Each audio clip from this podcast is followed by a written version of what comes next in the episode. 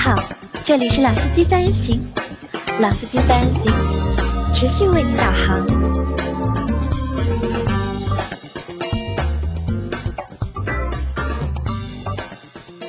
Hello，大家好，欢迎收听《老司机三人行》，我是杨磊。大家好，我是周老师。今天周一的节目，照例又变成了就是我和周老师两个人的节目。啊，又是二人转啊可能就是我们最近啊，就是我我预计啊，就是两到三个月，甚至更长的时间，在每周一的节目里面，都只有我和周老师两个人。啊，对的，因为其他的小伙伴 都挺忙的。而且周一嘛，也是每个星期最忙的一天。如果条条件允许的话，我们会在事先把周一的节目录好，在上一周把本这周的节目录好。但一般情况下，可能我们还会比较拖，因为别的事情也比较多。那所以我们呢也觉得呢，就很多节目的线路比较好，我觉得啊，对，能够去贴一些就是时事的热点啊，相对来说就是时效性能够更 强一点。啊，对的。那按照惯例啊，我们还是回顾一下上周发生的事情。上周发生的事的，那上周发生的事里面，我我们来先说一件事啊，我先说一件就是群里面的事，在上周啊，就是其实有一件事情让我有一个小小的惊喜，或者是蛮开心的一件事情，就我们有一个群是老司机三人行的一个微信的互动群吧，里面大概目前有四百三十位小伙伴在我们群里面。那啊，对，这些小伙伴呢，又是来自五湖四海，全国各地都有，对吧？从事各行各业，年龄大概我看了一下，年龄在二十到六十不直接啊，不等，但主要还是以八零后和九零后为主。为主。这个数据跟我们上周分享的卖二手车的数据基本一致。也一致，对吧？然后女性用户，我看了一下，女性用户比较少，估计大概里面百分之九十九是男性用户，女分女性用户可能百分之一都不到。啊，对的，女性用户一般不参与我们这种群的讨论，对吧？那其实我们这个群还蛮有意思的，因为上周呢发生了一件什么事呢？就是我我是因为因为群我们的群平时就是白天消息很多嘛，然后平时我们白天也比较忙，就可能会不一定会看手机，有只是有人在艾特我的时候，我会去看一下。但即使有人艾特我了，但我要去找很多条，找上百条，可能才找到找到就是艾特我的那一条。那上周呢，他们艾特了我的一张照片，然后照片里面有六个人，四男两女，一人拿了个手机，然后在手机上面写了字“老司司机三人行”，对吧？啊我看了一下，哎，我愣了一下，什么情况？哦，好，再去看聊天记录，原来是我们上海的有一位上海的小伙伴，也是群友，然后去广东游玩吧，应该是。然后当地小小伙伴知道，另外一个当地的小伙伴知道他去，应该是他们是在顺德，知道他去顺德的时候呢，就问，呃，能不能有空大家一起吃个饭？啊，那他们就约了一个私下约了一个饭局。那他们在约这个饭局过程中呢，是在群里面约的。那在顺德其他离顺德比较近的那几个小伙伴呢，也看到了这条消息，所以他们也就自发的组织了一次群活动。啊，我有看到的，就是还有人 PO 了那个就是导航的地图，从他那个地方开到顺德那个他们的饭店，大概要上百公里路。那这个其实我觉得，就是如果我们群搞活动的话，我觉得正常。但是群里面的小伙伴自己组织了一次小范围的群活动，那周老师怎么看这个问题，或者怎么看这个事情？啊，其其实是这样，就是我跟杨磊都一直讲，我说，因为我自己参加的一些群都有年会，对吧？就过年了，大家一块吃个饭。那但是呢，因为我参加那些群呢，可能地域性比较强，可能都是上海本地的。那因为我们的群，刚才杨磊也讲了，来自五湖四海嘛。那我跟杨磊讲，我们过年或者有的时候一些特殊的日子的时候，我们是不是可以做些活动，对吧？邀请小伙伴一块，比如说参加我们节目，或者说我们一块出去玩一下，对吧？都是可以的。那这个想法呢，只是停留在想法阶段。那没想到就是有小伙伴就自行先组织了一个小范围的活动，那也说明我们这个群人气很旺，然后大家也也很有凝聚力，我觉得。那其实我觉得我们本来就开这个群嘛，就是想让大家能够交流，除了和我们交流，也能够就是群友和群友之间去交流。啊，对，其实我觉得就是三人行，对吧？必有我师，对吧？其实大家都是老司机，其实很多问题大家都可以就是相互的去讨论啊，去交流。对，因为我们群里面其实也不仅限于讨论汽车相关的问题，跟生活的，只要是健康的、积极的，对吧？不反动的，我们都欢迎大家可以在里面讨论。那其实小伙伴也是来自于各行各业嘛。那当大家如果说遇到在一些自己比较陌生的领域遇到一些问题的时候，其实也可以向朋友圈里面的其他小伙伴求助，说不定会有惊喜。周老师平时这个群看的多不多？呃，我也看，但我一般都是集中看，就是可能每天有两个时段，就是进去翻一下，因为我是常年潜水嘛，一般不怎么说话。然后我那天看到老倪 PO 了一个那个。就好像是烤全羊啊，一个一个照片，那看得我口水直流，看到你口水直流，对吧？哦，那就是这是一个就是上上周发生的一件事情。但我有个建议啊，就是下次如果小伙伴你们如果再搞活动的话，就是拍那个照片啊，就是最好把我们老司机的名字不要写成老司机，对吧？就是还是写老司机，那这样呢，就是显得我们这个群啊，就是正规一点啊，对。好，那前面就周老师说了，就是我们除了在讨论就是车的问题啊，也会讨论一些车就生活的问题。那我记得在应该是在上上周吧，在上上周我们好像在群里面讨论过一段关于就是婚姻的问题，对吧？有个小伙伴就是在群里面去吐槽了吧，吐槽了自己的婚姻嘛，然后希望大家能够给一点建议，或者是给一点给一些指导。那天我看了一下，就是大家讨论的也很踊跃，甚至有两个就是一直潜水的。女的，我们的群友，女群友平时都是不发声音的，但是在讨论到婚姻啊、感情啊的问题的时候，就他们也出来就是发声了。呃，说明这些话题比较就符合女性用户的一个话题的兴趣点，兴趣点对吧？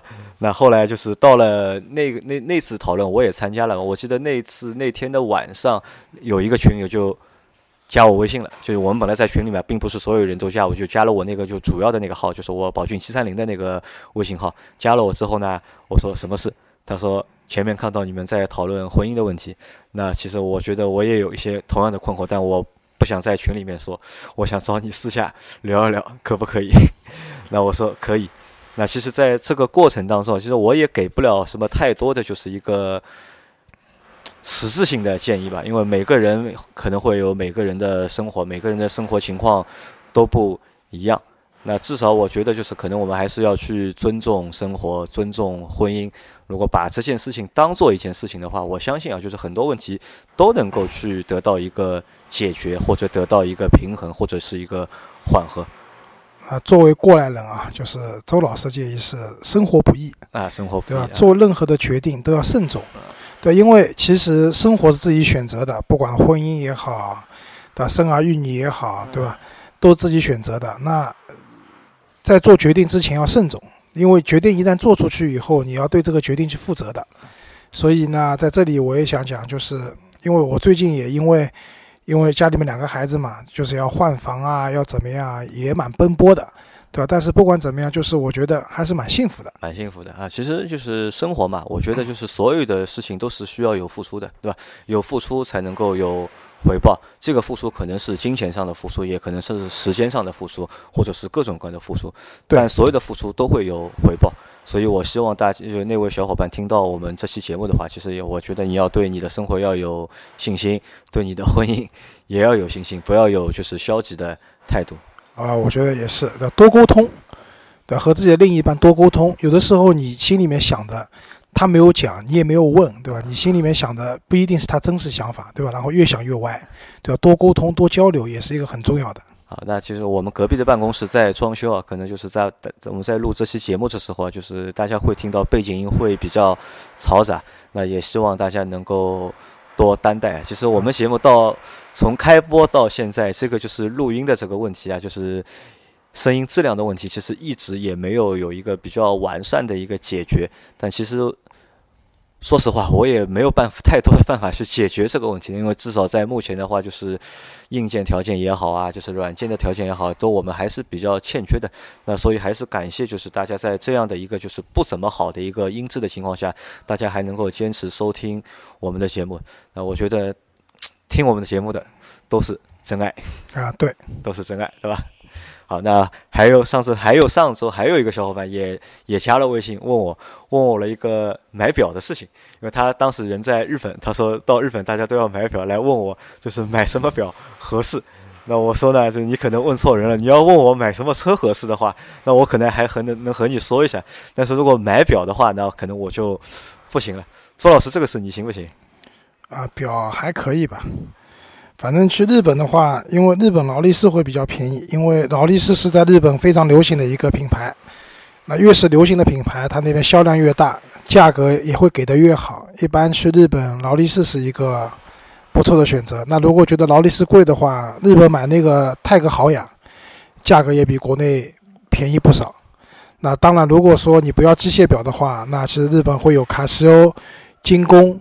包括西铁城都会有一些那种光动能的，就是在一万块钱左右的那种电子表，然后那类手表的话，就功能会很齐全，什么海拔高度啊、气压啊，然后 GPS 的一些功能啊都会有。那就看大家的喜好吧，我觉得你的预算，你想买机械表还是买电子表，对吧？然后想买什么样的品牌？那去日本的话，我觉得买表还是一个不错的选择。好，那大家如果对买表有需求的话，可以在群里讨论，或者也可以去 单独加周老师的微信，和周老师做私下的讨论。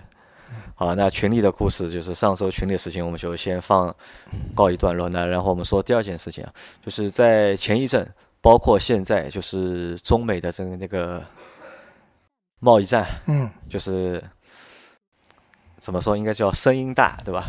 雨点小，对吧？但是也是搞的就是沸沸扬扬嘛，对吧？美国的总统就一直在搞各种各样的事情，或者是出台各种各样的就意向，就是要增增多关税啊，或者怎么样这样那样。那在这个当中呢，有一个领域是汽车行业的，就是中国可能会去征收，就是美国进进口美国汽车的一个关税。那同样，美国也会对中国征收同样的一个关税。那关税其实一直都存在的。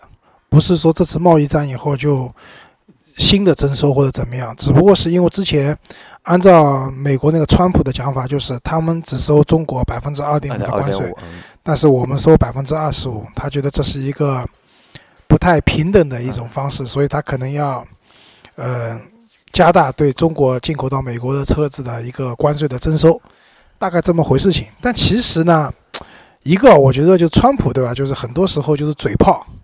就是说的多，真的能做的事情会比较少，这是一方面。另外一方面的话，其实真的打贸易战的话，我觉得可能在其他的一些领域可能会比较比较大。但其实对汽车行业来讲，这个影响不会太大的。因为我们稍微看了一下，就是好像就是中从中国出口到美国的汽车，其实数量非常的少。啊，对。不不是，就占中国整体的一个汽车销售的百分比，可能百分之一都不到。那我们看了一下，就是哪些车会出口到美国啊？沃尔沃的一些车型，沃尔沃，嗯，S 六零，可能还有 S 九零，然后那个别克的那个神车就是昂科威，昂科威，嗯，它是反输到美国去的。然后哈弗可能有部分的车子是进口到美国的。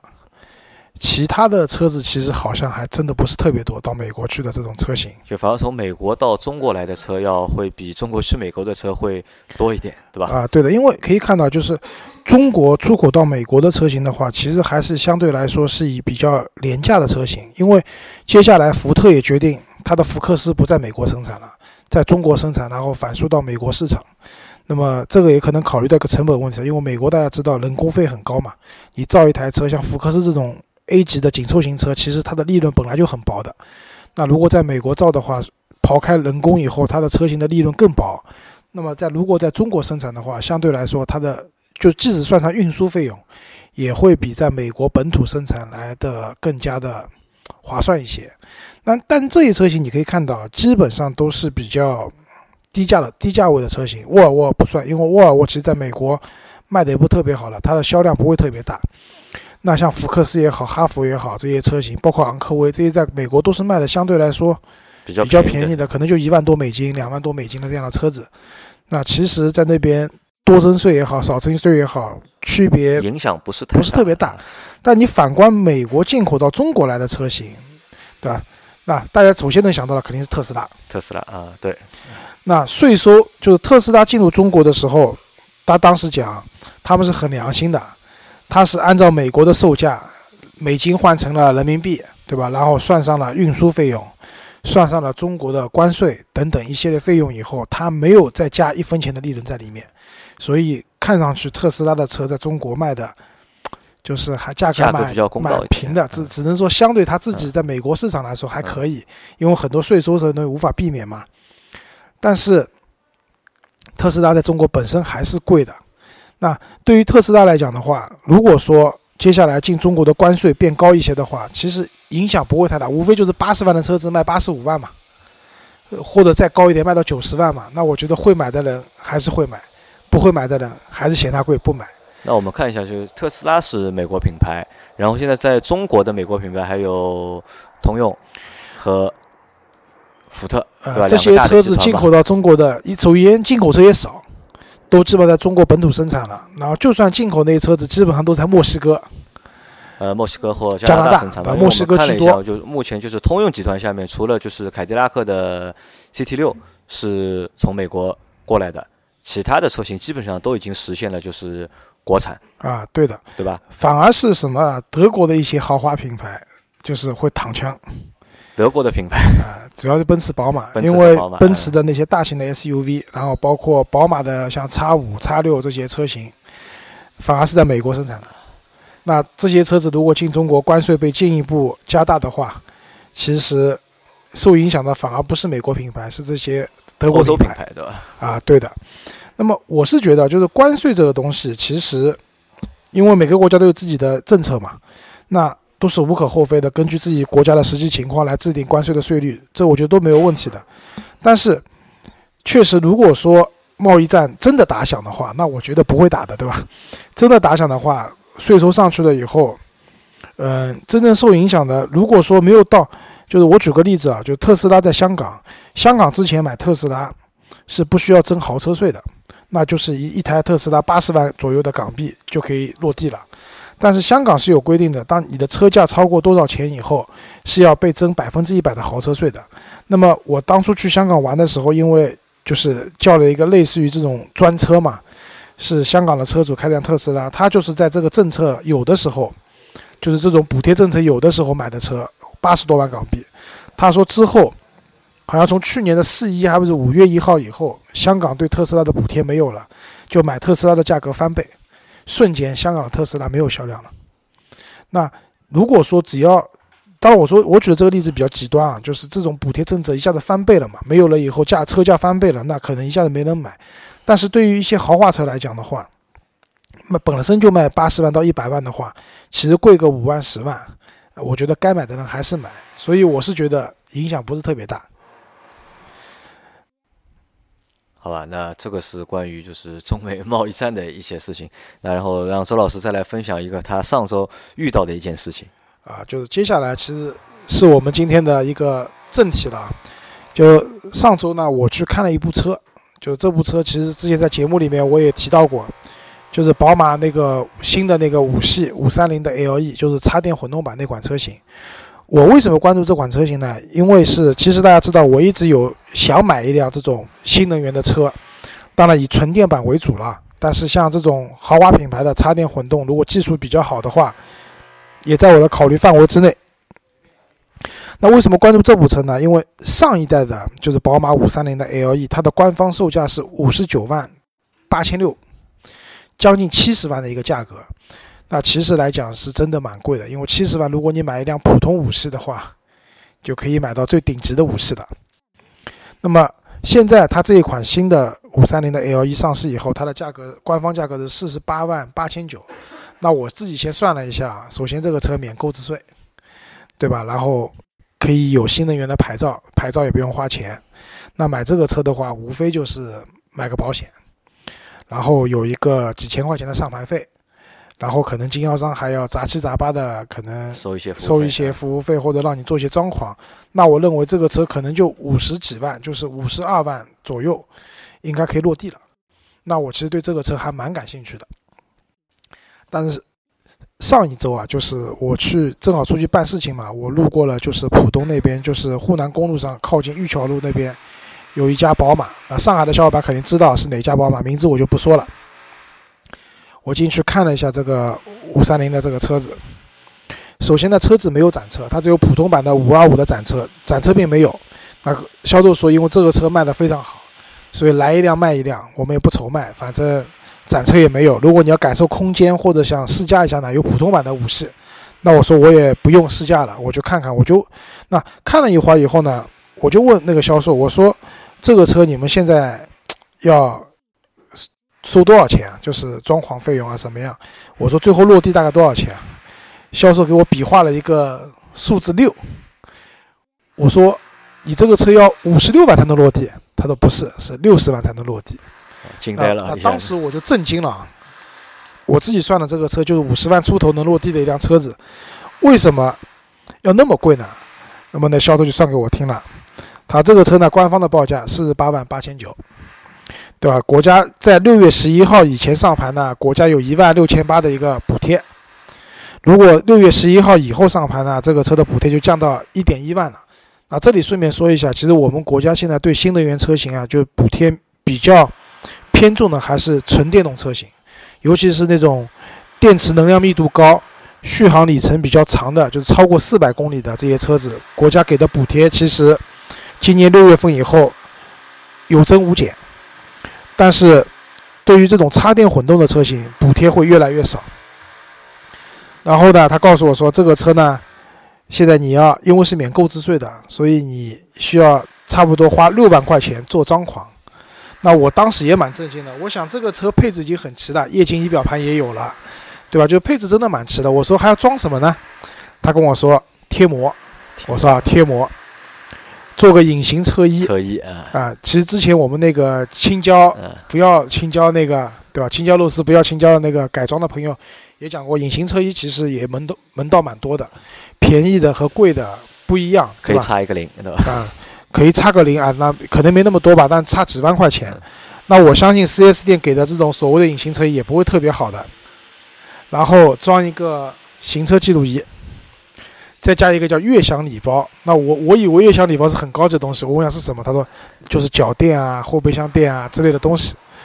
我说你这些东西要六万块钱啊，对我当时就有有点，其实有点蛮不爽的，我就说你们这个心太黑了，对吧？然后他还跟继续跟我讲。现在厂家发过来的车子都是加了选装包的。那我后来研究了一下，宝马官方确实推出了选装包，其实它选装包的价格都还可以。比如说一万块钱，你可以选那个舒适进入，就是无钥匙进入，加一个三六零的那个摄像头，其实这个一万块钱还过得去的。然后什么一万块钱左右可以有那个抬头显示。他说现在厂家发过来都是高配的车型，要加两万七的一个选装包。那我觉得这个呢还能接受，因为毕竟如果我自己去买的话，我可能也会去选这些配置，一样买到这个价位了，肯定希望买的好一点嘛，对吧？然后他跟我说还有保险，啊，保险可能一万到一万五之间。最关键还有个上牌费，我问他上牌费多少钱，他跟我说一万块钱。上牌费一万块钱啊。然后我说你普通的宝马上牌费多少钱？他说两千五。其实我之前陪杨磊去那个宝骏七三零去上牌。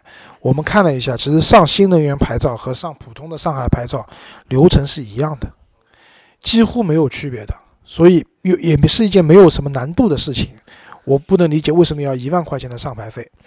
当然了，这里还不涉及贷款啊，因为如果说你要走宝马金融贷款的话，那经销商那边一般至少还收三个点的服务费。所以这样一算，他跟我说差不多这辆车要六十万的一个落地价。然后我当时听完以后，我就我就觉得啊，就是。这个 4S 店心太黑了，然后他跟我讲，现在全上海的 4S 店都是这个价，不信你去别的地方问。当然我也没有兴趣再去问这件事情了，然后我就走了嘛。然后我走的路上，我就跟我老婆讲，这个心真的蛮黑的。这个 4S 店就是因为双积分制，现在其实。越来越多的这种车企都推出了它的那个插电混动版的车型，对吧？我们不讲这个车型是不是真正的环保或者怎么样，但是确实能解决一部分没有牌照，然后可以如果说你本身自己有充电条件的话，也确实上下班通勤可以做到零油耗，还是有它的可取之处的。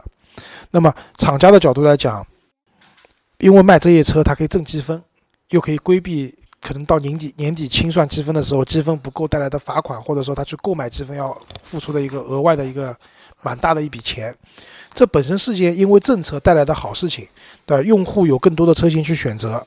那对于厂家来讲的话，他也可以多卖自己的新能源车。那刚才讲到新的一个五三零 LE，它之所以能比上一代车型便宜二十万，我相信也不是说宝马发善心嘛，就便车子便宜卖给你们，而是在于说，因为双积分制的压力下，他把这个车的价格降下来了，希望这个车能够好卖一些。对，因为说白了，这个车在非限牌的城市，这个价位，人家可能还是宁愿去选一个普通的五二五或者五二八，就没有一个明显的一个就是产品的竞争优势在上面。对，那在这种情况下，本身就是在一些限牌的城市去卖的一部车子，对吧？然后厂家也降低了价格，我可以看作这是宝马的对于新能源车的一个战略上的布局吧。但这么个布局，就硬生生的，我讲的难听点，就是被黑心的经销商给破坏了。所以我真的是。那我能理解说，现在这种车子你去买，因为比较好卖，对吧？可能要加点钱或者怎么样，大家也都能理解。但是硬生生把一部落地五十万的车子变成六十万了，真的不太能理解。那可能这个我觉得是什么呢？也是一个就是没有办法的办法。因为对 4S 店来说，其实因为厂家是为了双积分嘛推这个车嘛，但对 4S 店来说，它其实 4S 店其实没有就是双积分的呀，4S 店只是一家一个经销商而已。对吧？他可能只是想在通过就是有限的产品里面，就是卖出更高的一个利润，那这可能就是四 S 店只会去往这个方向去想。啊，对，因为四 S 店肯定是以赚钱为目的嘛，唯一目的的，我觉得。那这肯定是没错的，对吧？因为我们有小伙伴在四 S 店里面工作，那现在基本上你买到，就是可能你买的车越贵，相应四 S 店会收取的一些额外费用也会越高。那这种情况是发生的，所以为什么特斯拉这个车子在国内就大家对它口碑很好？特斯拉的 4S 店是，就那些展厅，你去买车，没有这些额外费用，没有其他的溢价在里面。对的，包括上牌，他都可以说你自己去上。如果叫我上的话，可能也就一千块、两千块，就是相对来说没有太多的这种附加的额外的费用在里面。就包括那个我之前一直很关注的蔚来。未来汽车也是明确承诺的，就从他们这边订购一辆未来中心去买一辆车的话，是不会有任何的附加的这种所谓的费用的。那么，我觉得就是在这种情况下，传统的 4S 店这种模式，其实有一些不适应现在的这种汽车品牌的这种发展的趋势。这个需要去做，就是双方去做一个就是调整，或者是做一个就是重新的一个。规定，那我觉得还有一个原因在哪里？还有一个原因可能也是因为就是宝马的这辆就是五系的插电版本啊，它其实也没有就是同级的一个竞争对手，对吧？奥迪也没有，奔驰也没有，所以对他来说，它可能会相对来说会好卖一点。一旦好卖，对吧？加价的事情就会发生嘛。呃，对的，这个就是现在的现状嘛。我们以前一直讲，就是这种新能源市场，便宜的车太便宜。看不上的车太垃圾，对吧？不能讲垃圾，我们只能讲比较便宜，我们可能看不上，但是总是有人去用这些车的，不能讲垃圾，我觉得。那还有一个就是贵的车太贵，那原来那个五三零 L 一卖七十万，那对我来讲也太贵了，对，而且有七十万，说句实话，我肯定不选这个车的。但现在这个车降到了五十万的区间，那一辆宝马的五系，对吧？然后它也蛮炫，它是五系里面唯一配备了那个。液晶钥匙的那个车子，就是和宝马七系上一样的，包括它的液晶仪表盘这些东西都是标配的。